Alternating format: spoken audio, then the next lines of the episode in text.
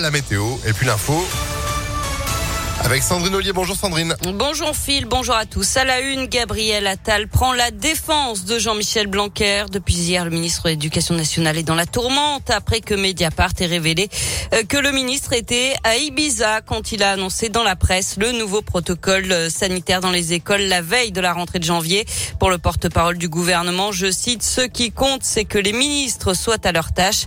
L'opposition, elle, réclame la démission de Jean-Michel Blanquer. Le port du masque obligatoire à Lyon et Villeurbanne en extérieur, c'est peut-être bientôt terminé. Des particuliers, en tout cas, saisissent le Conseil d'État. Ils espèrent que la justice suspende l'arrêté préfectoral, une demande qui a été rejetée une première fois par le tribunal administratif. Le Conseil d'État a désormais 48 heures pour se prononcer.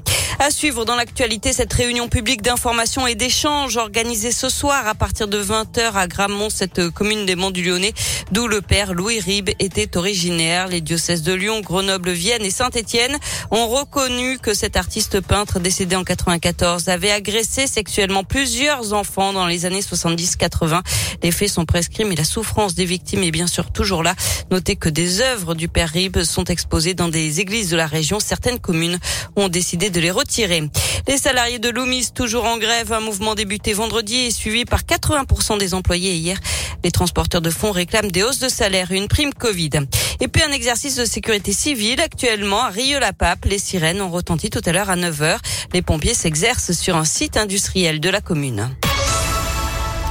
On passe au sport avec euh, du basket ce soir, 19e journée d'Euroleague et ce choc entre l'Asvel et Monaco, euh, c'est à l'Astrobal à 20h. Du hand des cartons pleins pour la France. Les Bleus toujours invaincus à l'Euro, troisième match, troisième victoire, succès 29 à 25 contre la Serbie. Les Bleus qui sont bien sûr qualifiés pour le tour principal. Une nouvelle vie pour Grégory Coupé, l'ancien gardien de l'OL s'est engagé avec Bordeaux. Il était en poste à Dijon jusqu'à présent. Il avait déjà entraîné les gardiens lyonnais en 2016.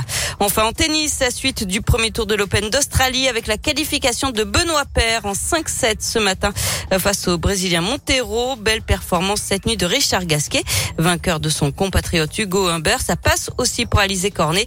Élimination en revanche d'Hugo Gaston, Clara Burel, Océane Dodin et de la lyonnaise Caroline Garcia. Eh ben, c'est noté. Merci beaucoup Sandrine. Vous êtes de retour à 11h. À tout à l'heure. Allez, tu continues sur impactfm.fr et notre application bien sûr.